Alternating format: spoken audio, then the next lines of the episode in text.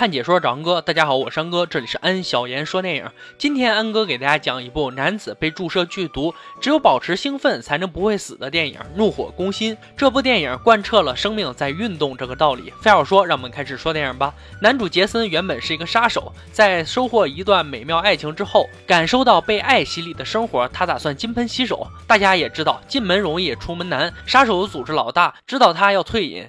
要他完成最后一个任务才行，而这个任务就是去刺杀香港一个毒品大亨唐金。杰森很明白，如果杀死唐金，那他退隐江湖也消停不了了，所以他并没有杀死唐金，只是让他消失四十八个小时。杰森本以为可以通过这样的方式来欺骗杀手组织老大，自己也可以顺利隐退，可事实却没有那么容易。一天早晨，杰森醒来，发现自己呼吸困难，心脏几乎停止。他发现桌子上有个光盘，放到影碟机里观看，才知道。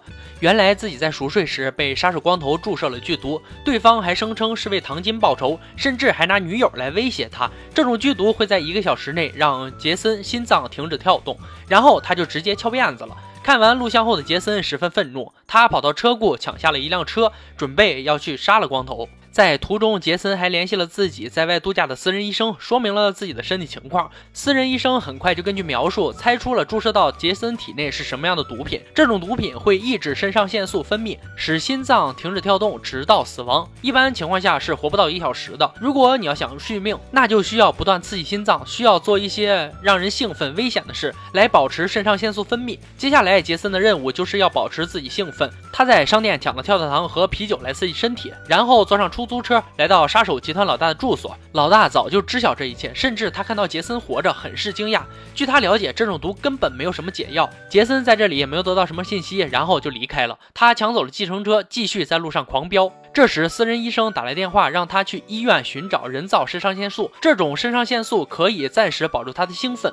接着，朋友告诉杰森，在一家餐馆发现了光头的哥哥。杰森来到餐馆，废话不多说，上去先揍一顿，还卸下了他一只手，逼问着光头的下落。即使这样，对方也没有服软，甚至还口出狂言。而这时，杰森也没有更多时间耗着，就给了他个痛快。接下来，为了激怒光头，杰森特意打电话告诉他哥哥死掉了。他又继续赶到医院去寻找人造肾上腺素。到了医院才知道，他需要的这种药剂是违禁品，医生不可能给他提供，甚至还偷偷报了警。作为杀手的杰森，经验十足的他躲进病房，换上了病人的衣服，想要蒙混过关，但还是被警察发现了。走廊里，杰森看到一个正送急诊室的心脏病人，他跑上前去，拿枪威胁着医生要找出所需的药剂。警察也在杰森有人质的情况下不敢上前。最后，杰森找到了药剂，还要求为他电击治疗，刺激自己的肾上腺素。强大的电流直接将他推进了电梯。杰森正好关上电梯门，开始注射药剂。此时的杰森为了防止光头的手下对女友下手，在街头抢走了交警的摩托车，赶往女友家中。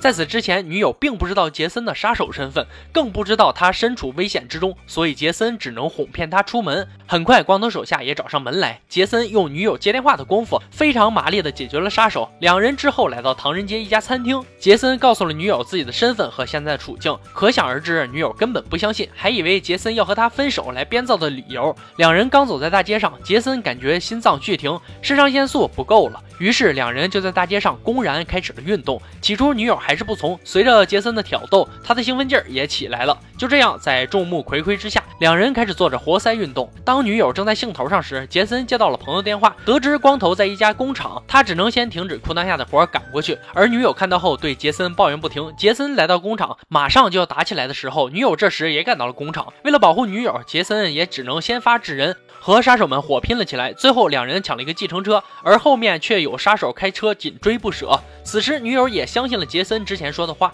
为了给杰森续命，女友爬到下面。给他做着有趣的运动，你们懂得的运动。在杀手紧追不舍和女友的紧追不舍这样的双重刺激之下，杰森又恢复雄风，掏出手枪，很熟练的解决了后面的追兵。